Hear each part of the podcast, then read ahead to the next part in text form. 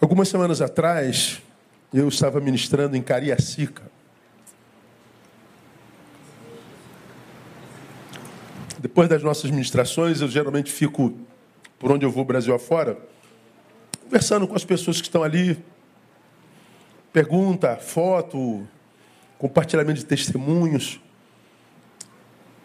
E uma das pessoas que eu atendi esperou o final da fila e disse: Eu queria só fazer uma pergunta ao Senhor. Eu falei: Pois não, querida. Por que, que Deus me maltrata tanto? O erro que eu cometi já vai fazer dez anos, por que até hoje Deus continua me castigando? E a pergunta termina quando ela diz: por que ele não me dá uma segunda chance? Foi da pergunta dessa menina que eu, que eu pensei esse texto aí, segunda chance. Isso não é para todos.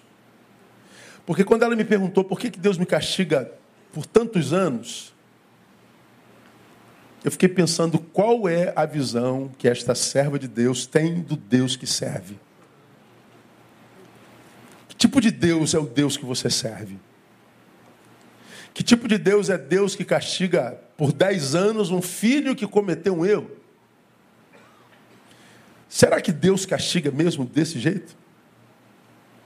Por que, que Deus não me dá a segunda chance? Será que Deus não dá segunda chance? Será que o castigo, perguntei a ela, que você acha que Deus imprime sobre você, é Deus mesmo que faz? Existe a possibilidade de ser uma autopunição? Existe a possibilidade de você viver uma culpa não admitida? E porque não admitida, você pode se autopunir em função do erro que você cometeu e que do qual você não se perdoa? Mesmo assim, ela evoca Lucas capítulo 15 a parábola do filho pródigo, texto no qual eu já ministrei, sei lá, umas, uns 20 sermões em cima de Lucas capítulo 15. Porque o filho pródigo é um dos meus personagens prediletos na Bíblia Sagrada.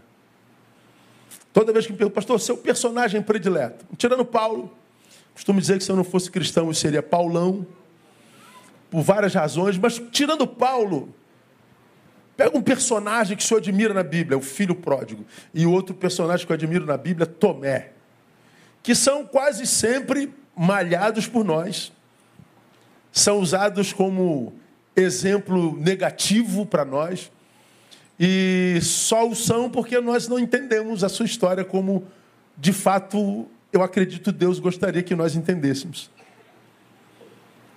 Aí quando ela citou o filho pródigo, ela falou, por exemplo, o filho pródigo fez a besteira que fez e aconteceu o que aconteceu, mas o pai o recebeu de volta, lhe deu a segunda chance. Eu falei, então vamos falar sobre o filho pródigo.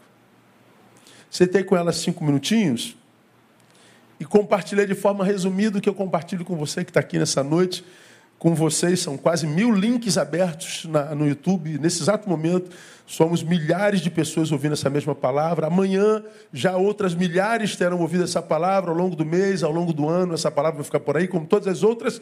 Certamente alcançando o coração de gente que acha que Deus não é Deus, que Deus é diabo e que porque Deus é diabo, castiga a gente para o resto da vida e não dá segunda chance.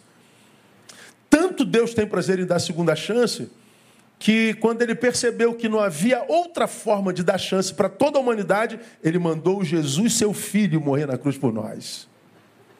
De tanto amor que ele sente por nós. Agora, por que que muitas vezes a segunda chance não nos aparece como uma porta que abre? A gente pode, de repente, é, responder isso tomando o exemplo do filho pródigo, que, na minha concepção, é por causa dessa postura dele que ele teve uma segunda chance e ele se recuperou. Vamos a Lucas capítulo 15, a partir do, do verso 11. Para quem não conhece essa parábola, tem sempre alguém que não tem acesso à Bíblia, é, intimidade com a Bíblia, é bom que a gente leia a história. O texto diz assim: ó, ah, Disse-lhes mais: certo homem tinha dois filhos. O mais moço deles disse ao pai: Pai, Dá-me a parte dos bens que me toca, que me cabe. Repartiu-lhes, pois, os seus haveres. Poucos dias depois, o filho mais moço, ajuntando tudo, partiu para um país distante e ali desperdiçou os seus bens, vivendo dissolutamente. E havendo ele dissipado tudo, houve naquela terra uma grande fome e começou a passar necessidades. Então foi encostar-se em um dos cidadãos daquele país, o qual o mandou para os seus campos apacentar porcos. E desejava encher o estômago com as alfarrobas, o que a gente chama de lavagem hoje, dos porcos, que os porcos comiam, e ninguém lhe dava nada. Aí o 17 diz: Caindo, porém, em si, disse: Quantos empregados de meu pai têm abundância de pão, e eu aqui pereço de fome?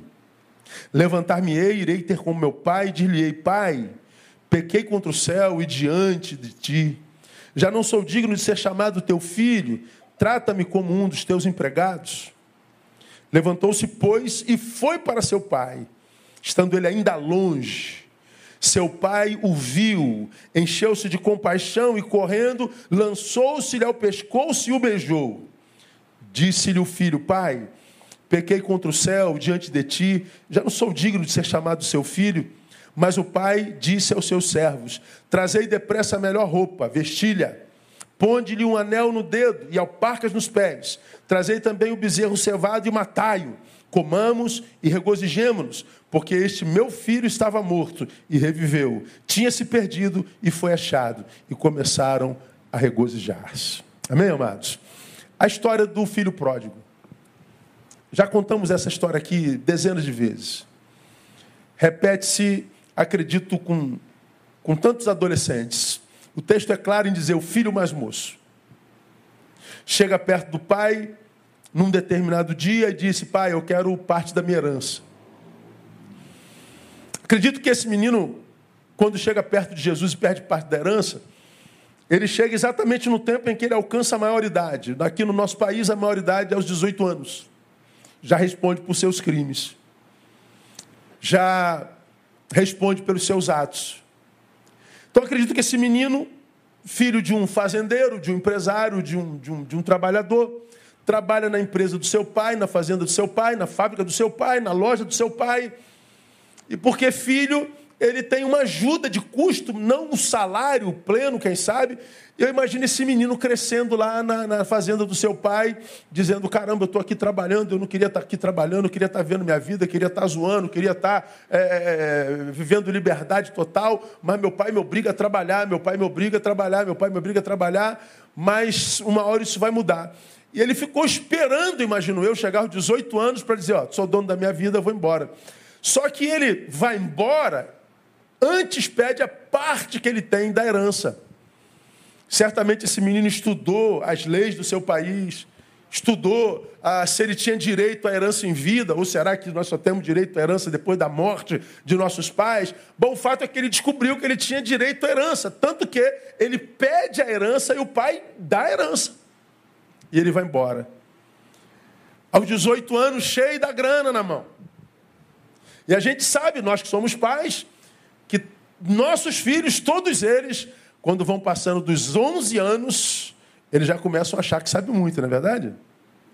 Eles já começam a falar para nós: ah, pai, o senhor é velho, o senhor não sabe de nada. Ah, mãe, a senhora está ultrapassada. E aí eles vão crescendo, sabichões, né? doutores da vida aos 17 anos, aos 18 anos, já não querem mais saber de conselho, muitos deles. Se aborrecem quando a gente manda arruma o quarto, quando a gente diz lava o seu prato, quando a gente diz vai lavar o quintal, o banheiro, e eles ficam irados, porque não sou seu empregado, não, pai. Senhor está explorando, isso é exploração de menores. E aí você vai aconselhar, aí ele diz assim, pai, eu já sei de tudo. Não precisa falar que eu já sei de tudo. Todo pré-adolescente e adolescente é assim. Chega aos 18 anos, e diz: Eu estou pronto, quero ir embora. Aí o pai, tá bom, ele vai embora. Aí, depois que ele vai embora, cheio de grana na mão, ele diz a vida, diz o texto, ele vai viver a vida absolutamente, com dinheiro na mão. No primeiro bar que ele para, ele bota uma cerveja em cima, arruma amizade. Quer fazer amigos? É, bota uma cerveja em cima da mesa. Em qualquer boteco da vida você vai armar um cara que vai dizer: Ei, meu brother, tamo junto. Junto e misturado. Aí tu paga outra cerveja, e outra cerveja, outra cerveja, outra cerveja. E mais, você vai ser amado e admirado por todas as mulheres, ou quase todas. Todas é muita coisa, né? E aí você tem amigos do lado, a mulherada do lado, já são dez garrafas de cerveja, e você, ó, tudo por minha conta. Ah, você vai ser amado, você vai ser bajulado, você vai ser o homem mais gostoso do mundo, você vai ser a pessoa mais maravilhosa do mundo, e vai ser por muito tempo. Amanhã elas vão estar lá na mesa. O problema é que o dinheiro acabou.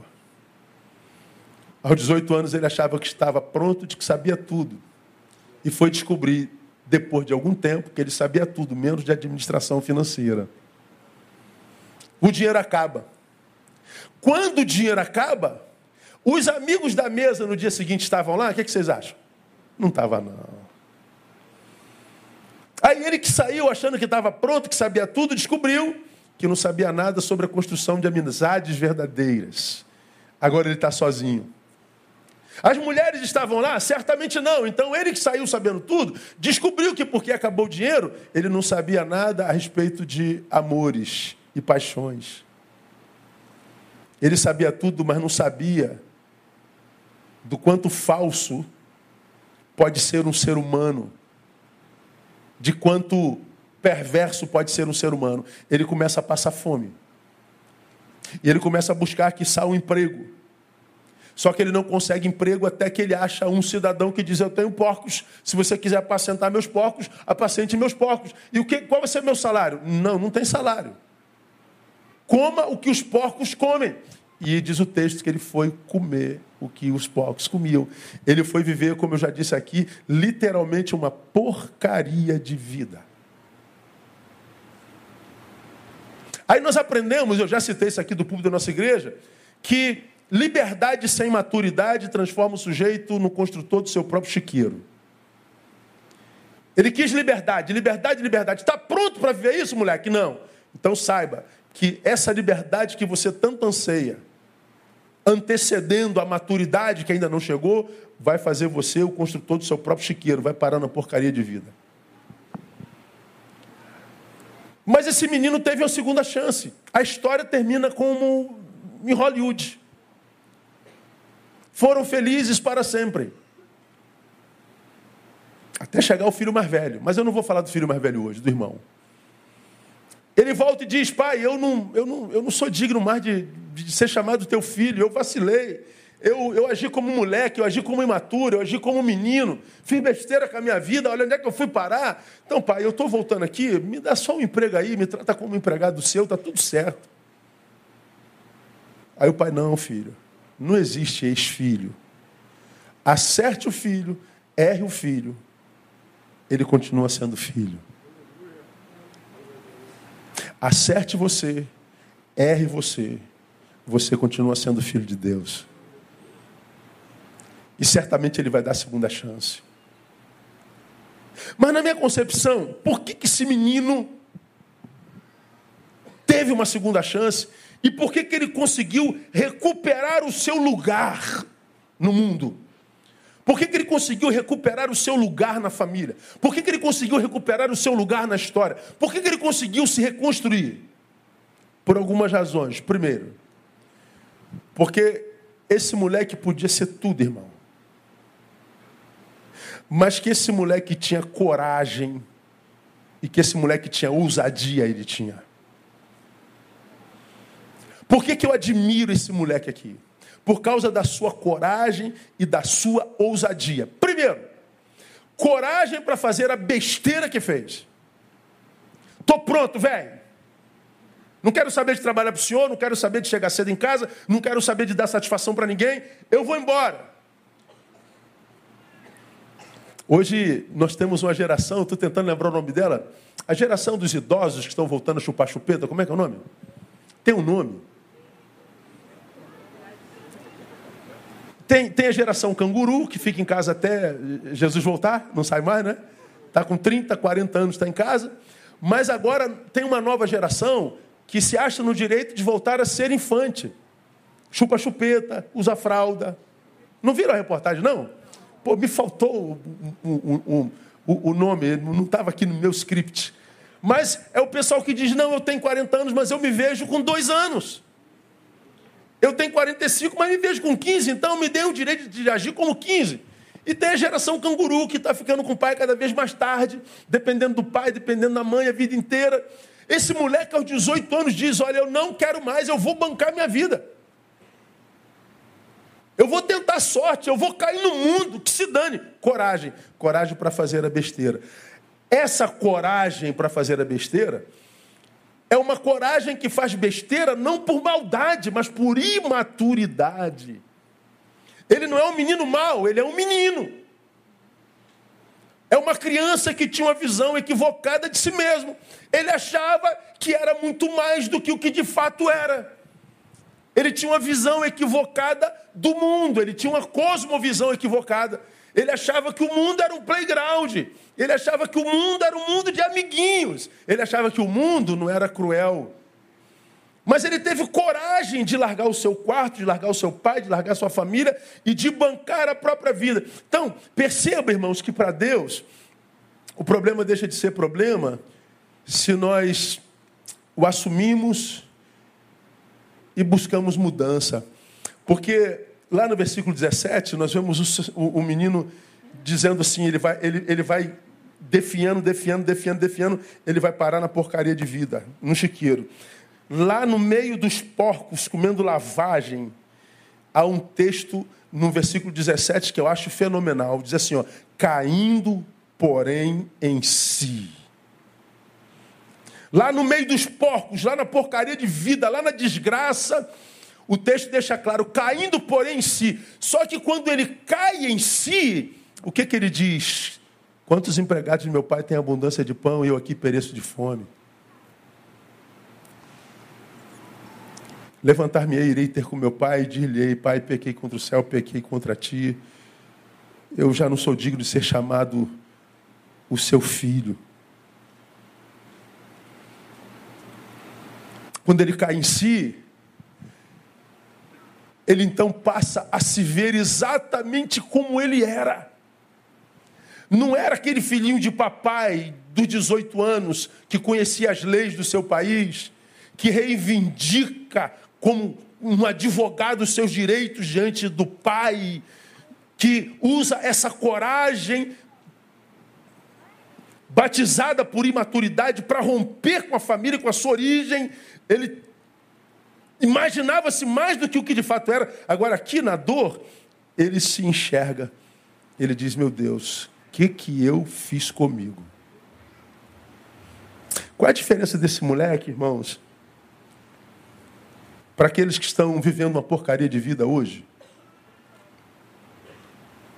Para aqueles que vivem uma vida que, na qual não tem prazer nenhum? Qual é a diferença dele para os que estão assim hoje?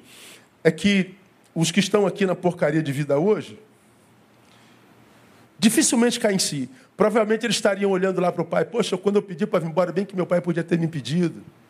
Poxa, eu estou aqui nessa porcaria de vida, pô, bem que meu pai podia ter insistido um pouco mais para que eu ficasse aqui. Poxa, eu estou aqui nessa porcaria de vida, mas se meu pai é, é, é, é se, se, se, colocasse como antagonista meu quando eu requeri o dinheiro, e ele falou: não vou te dar dinheiro, entra na justiça, corre atrás, porque a justiça demora beça, e de repente eu estava em casa. Ou seja, eu estou aqui por causa do meu pai.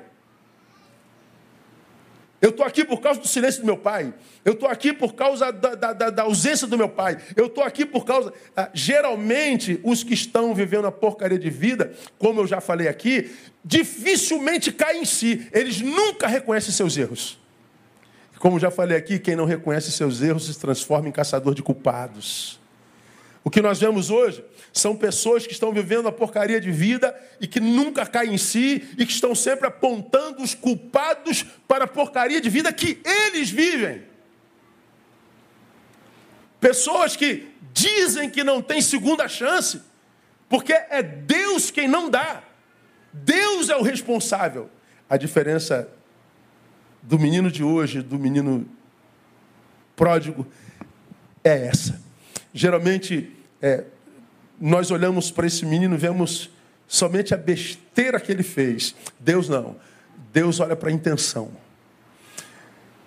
Há outros exemplos na Bíblia de erros cometidos e que também foram reparados por Deus. Não, foram reparados por aqueles que cometeram o erro. Você pega o homem segundo o coração de Deus, Davi. Davi, no tempo da guerra, está em casa. O rei deveria estar lá junto com o seu exército. Mas ele se furtou das suas obrigações. Numa determinada tarde, ele vai à sua varanda e vê Batseba nua, tomando banho. E ele é cometido por uma paixão insana. Ele é cometido por um desejo inumano, bestial. E ele é tomado por uma obsessão por aquela mulher. E ele, como rei, toma aquela mulher, que era mulher do seu amigo Urias, que estava na guerra. E ele engravida essa mulher. Ele degringola o seu reino todo, a sua vida inteira, a sua família inteira. Acaba no homicídio do seu amigo. Tudo em nome de uma paixão insana, de uma obsessão sexual. Eu gosto da definição de Leandro Carnal sobre paixão. Ele diz que paixão é uma infecção temporária para a qual o tempo é o remédio. A paixão é uma infecção, passa. É uma infecção temporária, passa. Qual o remédio para se curar dessa infecção? É o tempo. O tempo cura. Isso que a gente muitas vezes acha que é amor e na verdade é paixão. O homem, segundo o coração de Deus, é tomado por uma obsessão que ele acredita amor e paixão, e esse, essa paixão acaba com a vida dele. Bom, Deus deu uma segunda chance a Davi? Deu.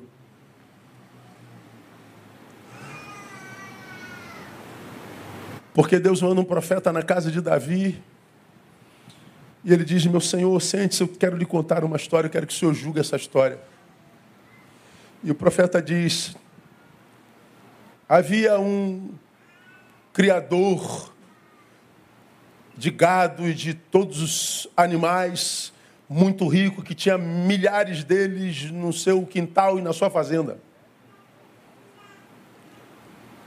E ele recebe uma visita ilustre. E ao invés dele pegar um dos seus animais, dos seus muitos animais, para servir a sua visita ilustre, o que, que ele faz, meu senhor? Ele toma a única cabrazinha de um pequeno camponês no interior do seu lugar. Ele mata essa cabra e serve o seu convidado. Ele que tinha milhares, toma aquela única. Davi é tomado por uma ira, digno de morte a este homem. E o profeta diz: Esse homem é o Senhor. O Senhor tem todas as mulheres do reino. O Senhor pegou a única do seu inimigo. Deus diz que vai castigar Davi. Davi, você quer ser cair na mão de Deus ou cair na mão dos homens? E Davi prefere cair na mão de Deus e ele paga caro, mas ele paga caro. Davi foi o homem segundo o coração de Deus, mas, embora seja o homem segundo o coração de Deus, foi o homem que teve uma das piores famílias da Bíblia Sagrada. E ele aprendeu a conviver com essa sua maldição familiar. A história da família de Davi é uma coisa tenebrosa de uma filha que foi estuprada pelo irmão, do irmão que matou o outro irmão, de um filho que tomou-lhe o reino, uma, uma, uma, uma coisa insana. Mas Davi nunca perdeu seu coração, ele se arrepende e ele continua sendo homem segundo o coração de Deus. Ele continua dentro do propósito, do objetivo de Deus. Davi é glorificado até o dia de hoje, porque ele não se entregou ao seu erro. Ele caiu em si, ele deu a volta por cima, ele é um dos homens mais importantes da história de Israel. Porque Deus sabia que, embora ele tenha cometido um erro, aquele erro não o definia. E Davi sabia que ele não se reduz ao erro que comete, ele é maior do que isso. Quando a gente se enxerga maior do que isso, a gente recebe de Deus da vida uma segunda chance. Há um outro caso também que eu gostaria de salientar com vocês que pode exemplificar isso. Pedrão, sempre o Pedrão. Pedrão é aquele cara colérico, aquele camarada passional. Pedro, Satanás pediu para te cirandar. Eu roguei ao Pai por ti para que a tua fé não desfaleça. Aí Pedro, qual é, Senhor? Não precisa orar mais por mim, não. Estou pronto. Aí Jesus, imagina Jesus dando uma gargalhadinha no canto de boca. Aí daqui a pouco Jesus começa a falar do seu martírio. E Pedro diz assim: Senhor, estou pronto a ir para a cadeia contigo, estou pronto a morrer por ti. Aí, Pedro. Que, Pedro? Está pronto para ser preso comigo agora, Senhor. Está tá pronto para morrer comigo agora, Senhor. Pedro, deixa eu te dar um bisu. Você vai me negar, não é uma só vez, não, você vai me negar três vezes. Antes do que o galo cante de manhã cedo. A visão que Pedro tinha de si era completamente diferente da visão que Jesus tinha dele. E ele não acreditou na visão que Jesus tinha dele, ele firmou pé na visão que ele tinha de si. Eu estou pronto. É esse mesmo Pedro que nega Jesus, mas quando vão prender Jesus, ah, antes disso, ele, quando vão prender Jesus, um soldado, diz o texto, chamado Malco, foi agarrar Jesus, diz que Pedro, tomando a espada, arranca a orelha de Malco. Primeira vez que eu li esse texto, eu era adolescente, e eu falei assim, cara, o que, que um pescador está fazendo com espada? E que pescador mirolho é esse, irmão? Que tem competência para mirar na orelha do cara e arrancar a orelha certinho. A orelha do cara devia ser dumbo, alguma coisa assim, irmão. É possível que o cara acerte a orelha do, do sujeito. Imagina você com a espada eh, arrancando minha orelha, irmão. Pedro era espadachim, Pedro era soldado, não, Pedro era pescador. Ele tinha destreza com a rede, ele tinha destreza com a vara, ele tinha destreza com, com a minhoca, sei lá com o quê, com barco, com o mar. Mas como é que eu imagino esse negócio, irmãos? Pedro, Pedro viu o seu Senhor sendo violentado, ele é tomado pela, por aquela paixão que ele tinha.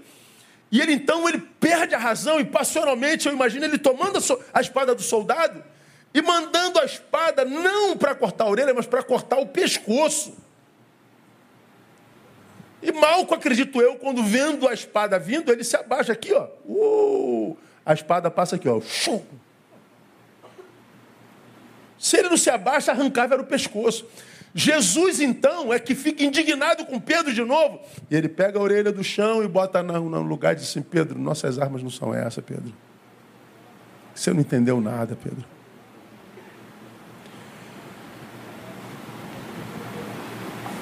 O zelo irracional de Pedro o fez cortar a orelha de Malco. E Jesus não desiste de Pedro. Ele conserta o que Pedro faz.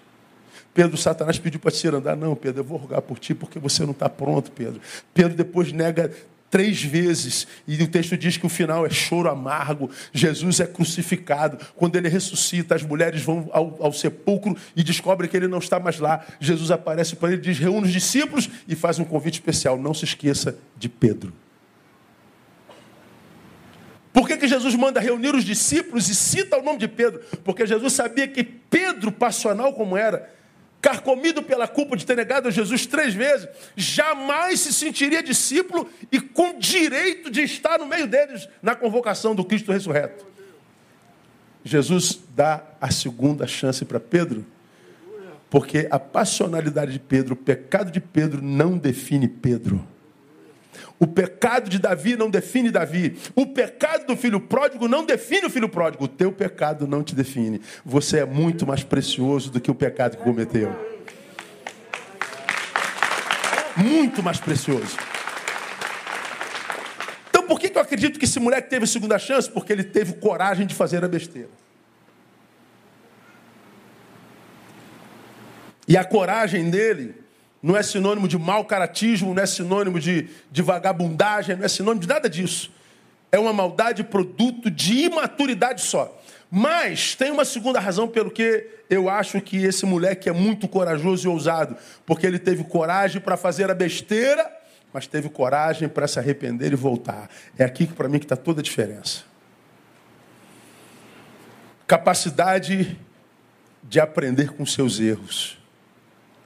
Irmãos, é, se tem uma coisa para mim que é rara hoje nessa geração, essa capacidade de se enxergar com realismo, sabe?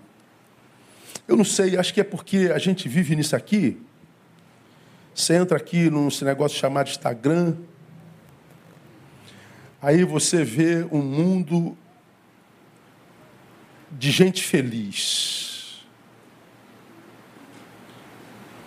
Todo mundo viajando, todo mundo sábio, todo mundo santo, todo mundo malhado. A gente vende tanto, tanta imagem, isso aqui é, eu costumo chamar o Instagram da, da Lagoa de Narciso. Narciso é aquela figura mitológica que nasceu com a beleza extrema, a beleza dos deuses, mas era tão belo, tão belo que ele esnobava a, a todos e todas. Aí uma das ninfas que ele rejeitou pediu que uma das entidades do Olimpo, que era a mãe dela, o, o amaldiçoasse. E a maldição foi que ele se apaixonaria pela própria imagem. Num determinado dia ele foi tomar uma água, água límpida, ele viu a própria imagem no lago e se apaixona perdidamente pelo, pela imagem do lago. E a história define o seu fim dizendo que ele ficou tentando alcançar o objeto da sua paixão, não conseguiu e morreu ali definhado, tentando acesso à imagem pela qual ele se apaixonou. Ou seja, ele passou a vida inteira correndo atrás de si mesmo, mas nunca se encontrou. Ele se apaixonou pela imagem. Ele se apaixonou pelo reflexo. Eu acho que Instagram é a Lagoa de Narciso. Nós vendemos uma imagem ali, nos apaixonamos por ela. E essa imagem quase nunca tem a ver com a realidade. Transferimos para ali, provavelmente, aquilo que gostaríamos de ser.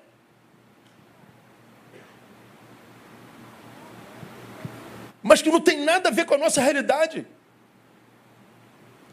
E aí, transferidos para esse lugar, nós ficamos tentando nos encontrar ali, ó, nos achar ali, e nós estamos vendo a realidade passar diante dos nossos olhos. Uma realidade que nós deveríamos usar para cairmos em nós e fazermos uma reflexão: meu Deus, como é que eu fui parar aqui? Mas como quem caiu em si, e não como quem diz: como foi que alguém me jogou aqui? Não, ninguém te jogou aí. Eu falei hoje de manhã e falei isso quase todo domingo. Cada um de nós está exatamente aonde merece. Alguns de nós estamos no lugar que estamos por causa de algo que nós fizemos. Alguns de nós estamos no lugar onde estamos por causa de algo que nós deixamos de fazer e deveríamos ter feito. Todos nós estamos onde nós estamos por mérito. E se porventura você está num lugar que no qual você não tem prazer de estar, é teu dever trabalhar para sair daí. Só que ninguém sai do lugar sem que antes caia em si. Tenha coragem de responder a Freud. Qual a teu tua responsabilidade a respeito dessa desordem da qual você reclama? Minha vida está uma porcaria. E qual a tua responsabilidade a respeito dessa porcaria de vida? Minha vida não vale a pena. Qual a tua responsabilidade a respeito dessa vida que não vale a pena? Porque enquanto, irmãos, nós continuarmos fora de nós, enxergando-nos equivocadamente como uma vítima eterna do sistema, sendo carcomido por coitadismos e morrendo de pena de si mesmo, nós só estamos perpetuando o status quo, estamos perpetuando o nosso estado atual. A ausência de coragem para se enxergar e, e, se arrepender e voltar é, faz a manutenção da gente numa porcaria de vida. Esse menino, irmãos, ele fez uma besteira horrível consigo. E ele fez porque teve coragem de fazer a besteira, mas ele teve coragem de se arrepender e voltar, de aprender com os próprios erros. Diante dos erros cometidos, todos nós temos duas alternativas. O primeiro é o arrependimento. Só que hoje nós vivemos num mundo tão imaginário, somos uma geração que vive na ditadura da vitória, ou seja, você tem que dar certo em tudo, você tem que ser vitorioso em tudo. Como a gente vive na ditadura da beleza, na ditadura da, da sabedoria, a gente tem que ser sábio, tem que ser é, ditadura da magreza, ditadura da beleza, a gente tem que, a gente tem que demonstrar é, campeão. Temos que estar sempre bem. Temos que mostrar o quanto nós somos bem-sucedidos o tempo inteiro. Ou seja, temos que mentir o tempo inteiro. E qual o problema da gente contar uma mentira? Eu já falei isso aqui mil vezes, irmãos. Aqui no início, a gente conta uma mentira, depois a gente se transforma nessa mentira. No início, eu sou um mentiroso. No final, eu sou a mentira personificada. É uma evolução da nossa desconstrução. E o problema é que quando nós vivemos essa desconstrução, da mentira que eu conto, da mentira que eu me torno, já falei aqui numa outra ministração, é que quando eu me torno uma mentira, eu reconfiguro a minha, a minha paternidade espiritual. Porque a Bíblia diz que o pai da mentira, quem é? É o diabo. Então, se eu me transformo na mentira, eu reconfiguro a minha paternidade espiritual. Porque o pai da mentira na qual me tornei é o diabo.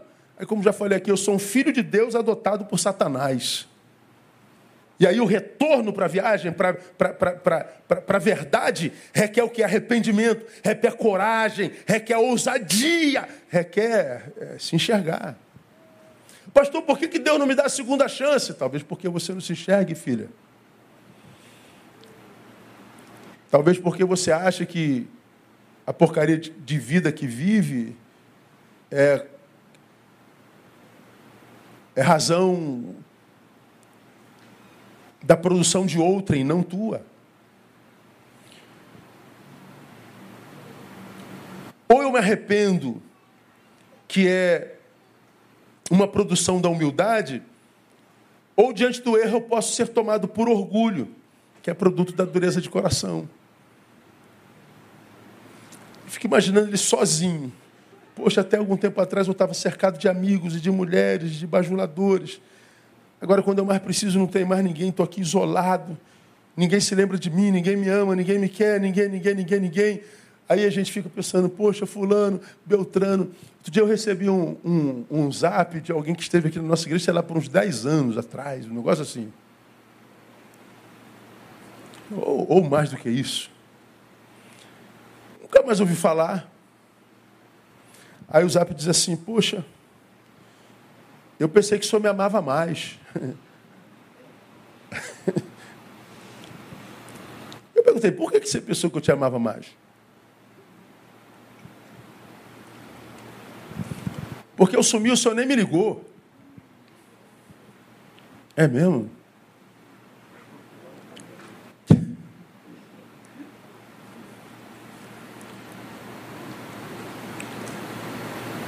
O amor seria demonstrado pela ligação. Vamos lá, um exemplozinho bobo. Ah, cada casal tinha duas meninas aqui, como eu tenho duas meninas. Vamos imaginar, pai e mãe, vocês que apresentaram aqui a, as lindas filhas de vocês, que essas meninas crescem, aí uma é absurdamente organizada. Cumpre horário, acorda cedo, estuda, pá, pum, pá, pá. A outra é absurdamente desorganizada.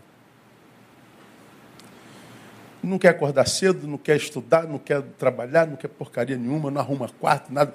Tu entra no quarto de uma, é um brinco. Tu entra no quarto do outro, é um chiqueiro. Aí você, mãe, fala assim, fulana, arruma o quarto, ela não arruma. Fulana, arruma o quarto, ela não arruma. Fulana, arruma o quarto, arruma. Aí você, que não é dona daquele quarto, teu quarto é aquele lá do teu marido, Está vendo o quarto da tua filha que está se tornando um. Sei lá, meu. O que, que é aquilo lá? É, é calça em cima do armário, sapato em cima da mesa, e calcinha pendurada na janela, e vai montuando as roupas sujas, não bota para lavar. Aí você entra assim, meu Deus, esse quarto está fedendo a, a, a, sujeira. Aí você, fulana, vai arrumar, ela não arruma. Aí, num determinado dia, você se enche de chamar a atenção dela, aí você vai lá e arruma o quarto todinho. Quando ela volta da rua, o quarto dela está um brinco. Pergunto, você abençoa sua filha? Sim ou não? Não. É, mas o quarto está tá um brinco, pastor, está arrumadinho, que coisa bonitinha. Mas quando você faz esse bem para sua filha, você está ensinando a sua filha o quê? A não cumprir com o seu papel e com a sua responsabilidade. Você está alimentando a relaxada. Você está alimentando a preguiçosa. Você está fazendo manutenção disso que você abomina dela, nela. Qual era o certo, pastor? Deixa entulhar o lixo até o teto. Quando ela não tiver mais lugar, ela vai ter que se virar, ela vai arrumar. Uma hora ela vai arrumar. Uma hora ela vai arrumar. Porque vai ser impraticável, irmãos. Nós vamos empurrando para debaixo do tapete nossas responsabilidades. Nós vamos empurrando para um cantinho aquilo que a gente sabe que compete a nós fazermos por nós mesmos, nosso papel na nossa história. A gente vai deixando para amanhã. Não, amanhã, quando eu tiver tempo. Não, hoje eu estou cansado. Não, depois disso, depois daquilo. A gente vai empurrando na vida. Um ano passa, dois anos passam, três, dez anos passam. E aí a gente percebe que a juventude já nos, nos está dando tchau. E nós não construímos nada, não nos tornamos nada, não sabemos nada, não nos formamos em nada. E a gente diz, Deus, por que, eu não consigo algo melhor? E Deus diria, porque você se abandonou. Mas Deus, tu me abandonou. Não, meu filho. Você se abandonou. Aí o menino pergunta, pensei que o senhor me amava mais. Não, eu amo sim, tanto quanto você imagina. Ah, mas o senhor não veio me buscar? Eu falei, tal qual o pai do filho pródigo. O pai do filho pródigo não foi buscar seu filho na porcaria de vida.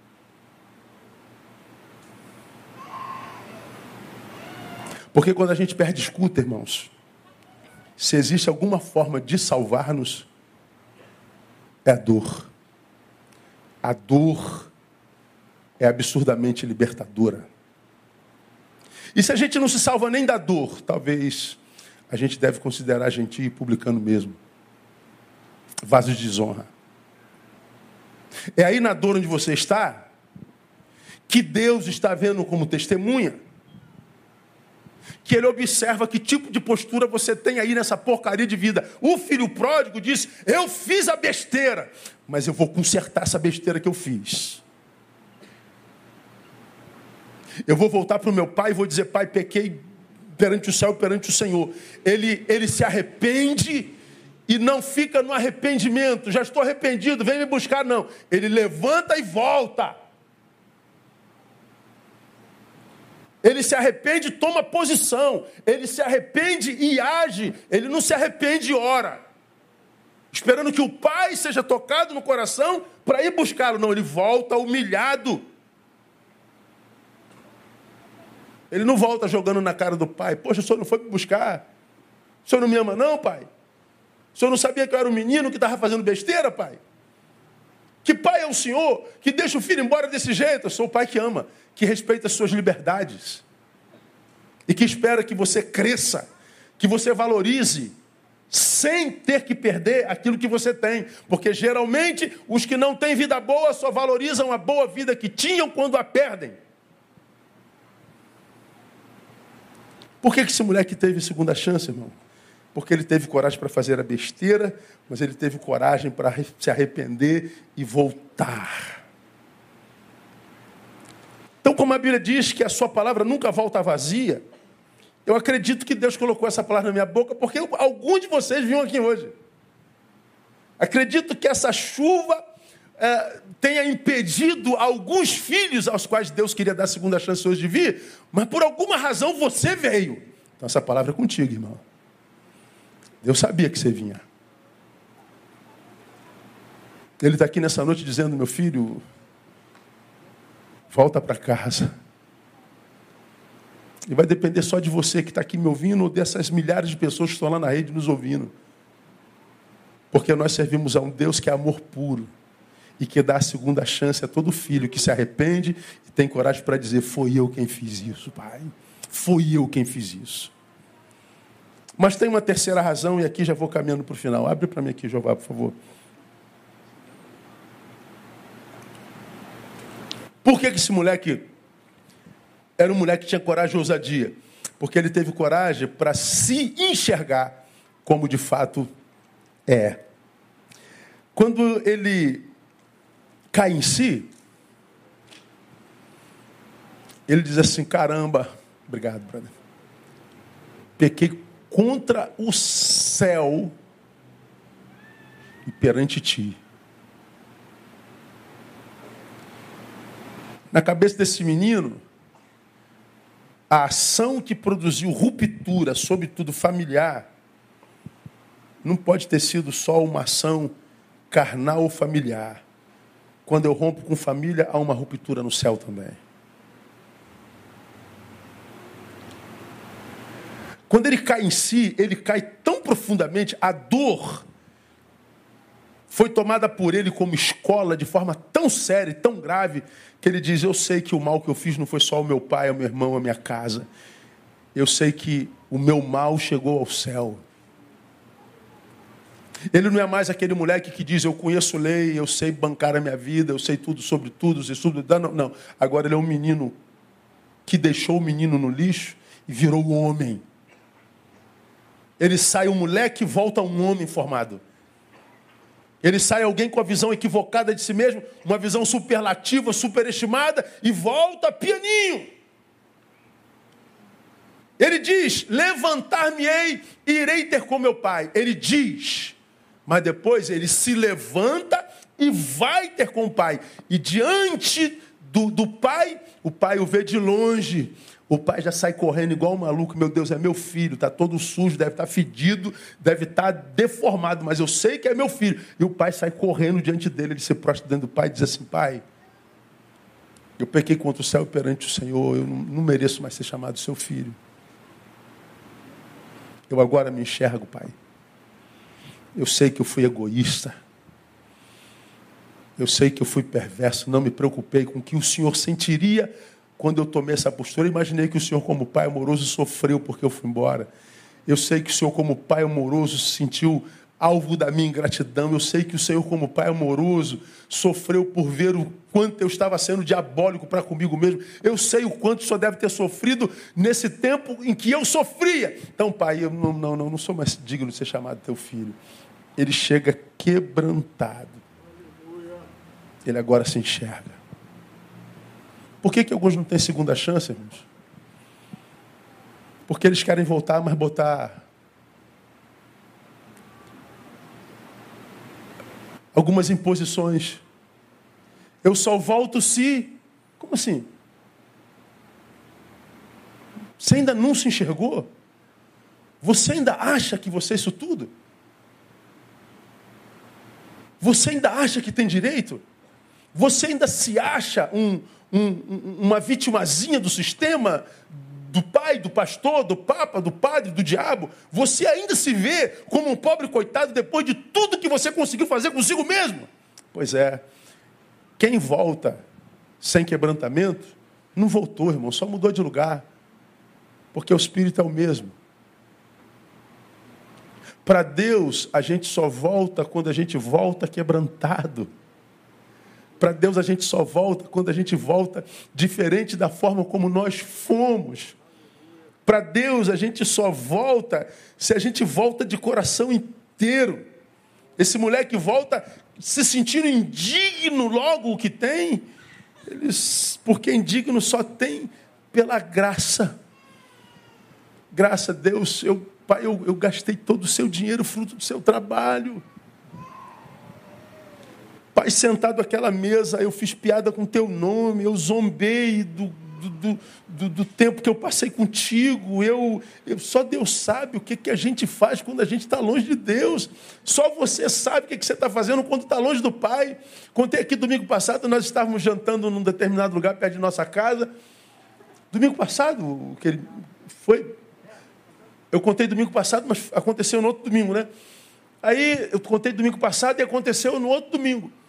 Estava jantando com o André depois do culto, aí no restaurante que a gente estava tem um mezanino, tem uma, uma, mesa de sinuca.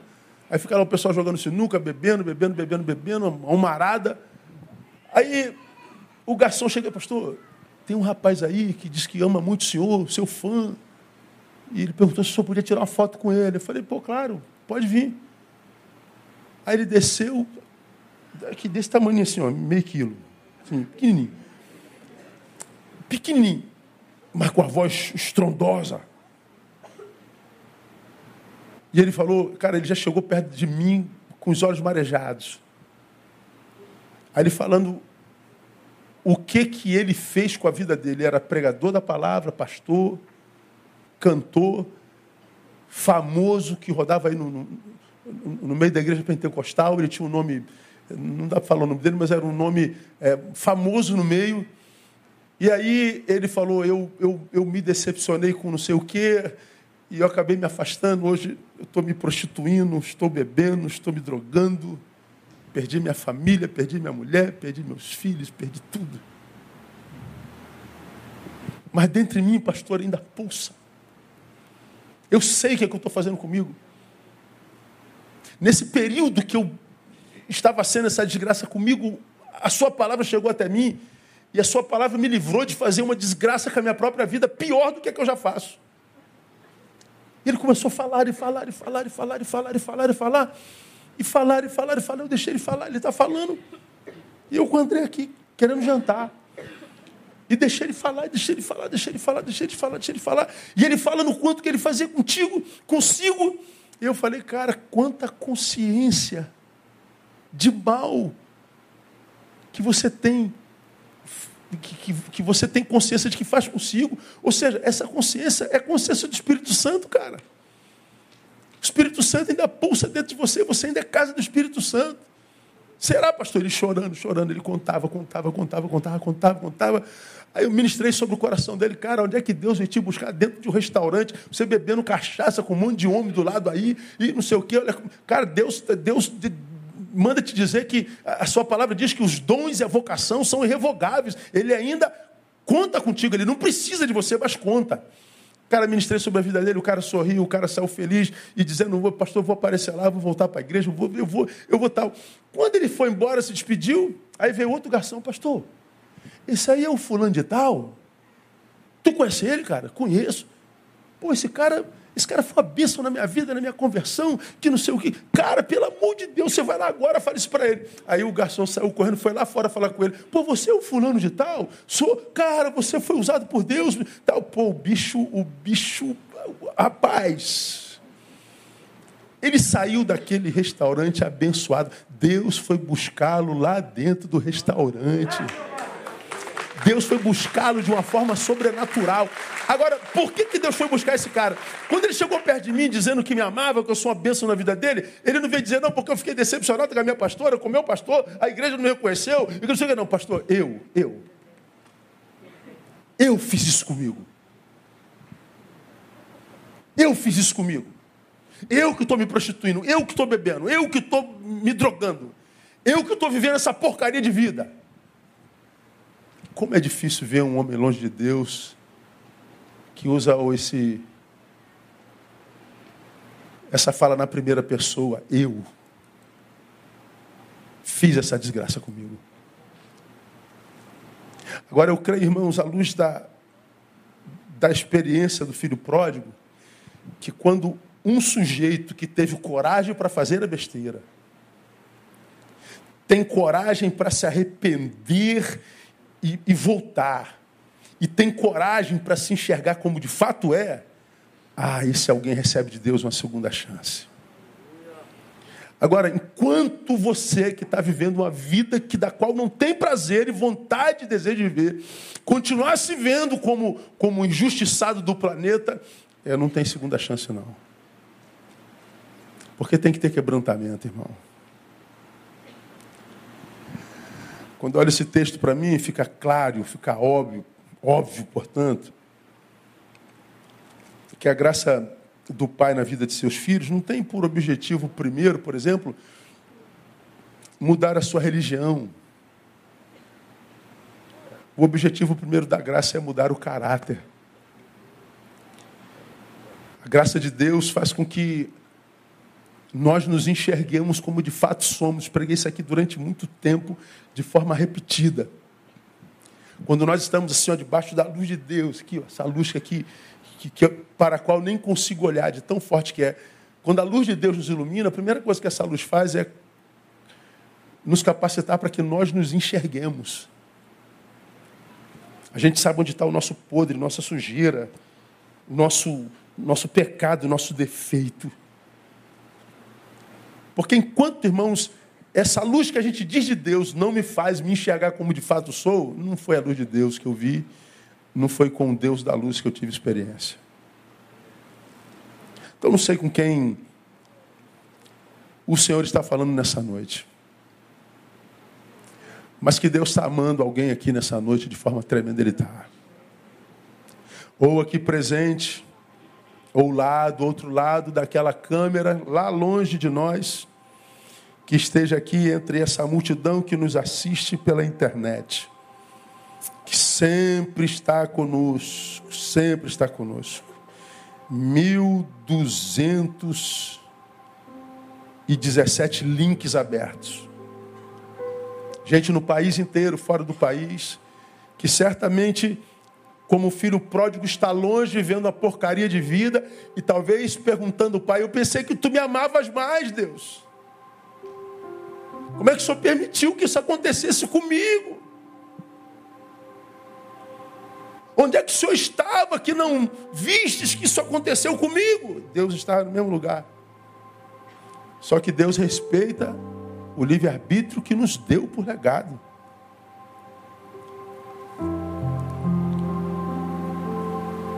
Quando Jesus fala de liberdade, ele não está falando de brincadeira, não, irmão. Se pois o Filho vos libertar, verdadeiramente sereis livres. Como já preguei aqui, você é de tal forma livre que é livre, inclusive, para abandoná-lo. Nós somos livres, inclusive, do libertador. Tu me libertaste, obrigado, agora eu estou indo embora. Amém? É a parábola dos dez leprosos lá, né? Dez foram curados, um voltou. Onde estão os outros? O Senhor não faço a menor ideia onde é estão os outros nove. Esse único que voltou, ele disse: Vai, a tua fé te salvou. Os outros nove estavam indo para a perdição, leprosos. Agora estão indo para a perdição, saudáveis. Muda alguma coisa? Esse que estava indo para a perdição, leproso, volta e não vai mais se perder porque foi salvo por causa da gratidão.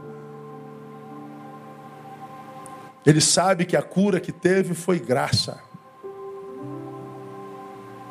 Então, meu irmão, se você está aqui e entende que essa palavra é contigo, não sai daqui nessa noite ainda vitimizando-se, como quem diz: Por que Deus tu permitiste? Por que, Pai? Por que?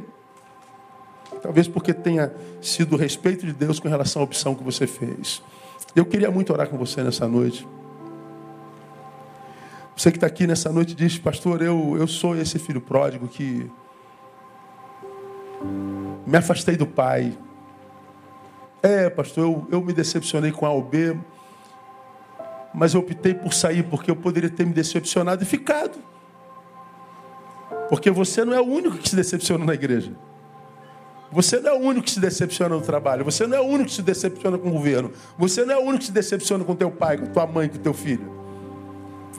A diferença é que alguns se decepcionam e vão embora, outros se decepcionam e ficam. Porque não abre mão da vocação e do chamado de jeito nenhum. Queria muito orar com você que está aqui e abençoar a tua vida e te dar as boas-vindas de volta para a casa do Pai. Porque os dons e a vocação são irrevogáveis. Nós vamos cantar uma música.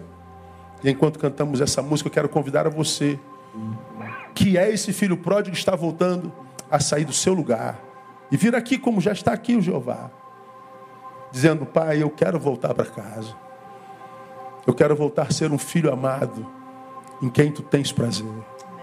Sai do seu lugar e vem.